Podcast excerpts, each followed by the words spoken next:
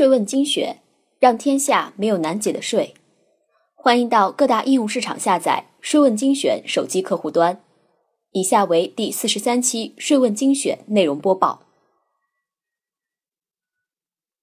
女子被催缴个人所得税，追查发现自己竟有第二职业。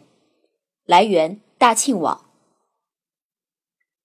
女子被兼职，牵出社保怪事。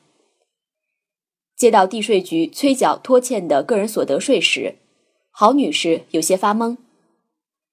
自己的收入距离缴税的标准还差几百元呢，何来欠税一说？一核查，她被吓到了。自己何时在一家从未有过接触的公司兼职了？而且每月收入比自己实际的工资还高。她的第一反应是，自己的个人信息被冒用了。谁冒用了我的信息？经社保信息被借用。如果不是因为拖欠个人所得税，如果不是已执行的合并纳税，也许郝女士一直都不知道自己还另外有一个专业性很强的身份——监理人员。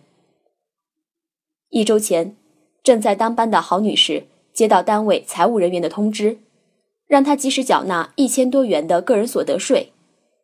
时间是从二零一四年二月到二零一五年七月。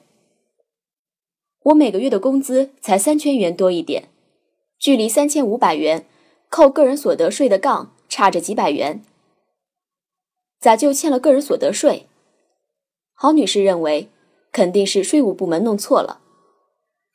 当她到辖区地税局核查之后，吓了一跳，自己每个月被合并的收入竟超过六千元。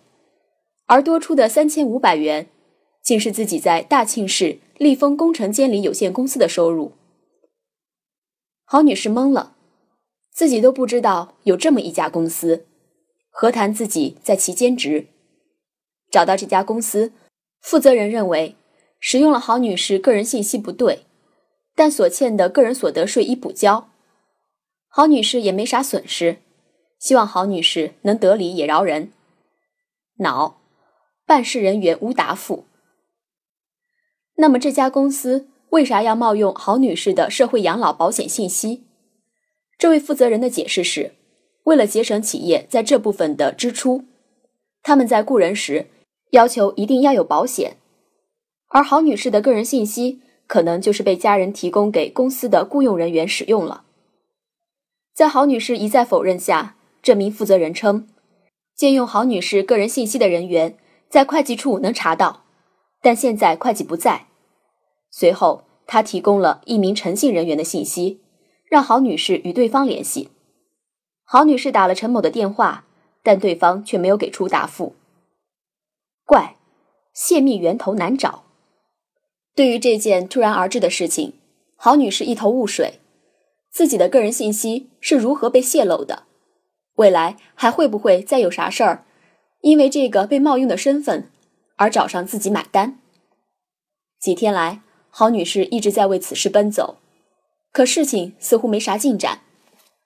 除了被拖欠的个人所得税已经及时缴纳之外，郝女士一直在追问的问题，没人能够给出明确的答复。无奈之下，郝女士愿意退让，只要对方公司给自己出具书面承诺，以后不再继续使用自己的身份。但没想到，公司负责人拒绝了郝女士的要求。苦，多家单位难介入。当着记者的面，郝女士再次联系了陈某。在郝女士一再追问下，对方表示，就算我用的。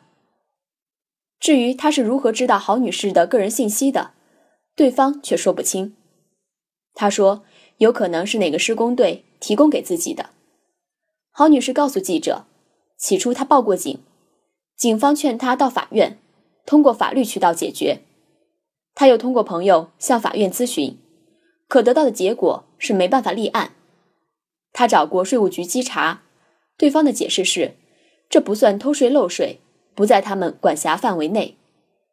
郝女士不知自己该找哪里，为以后未知可能发生的风险提供一个保证。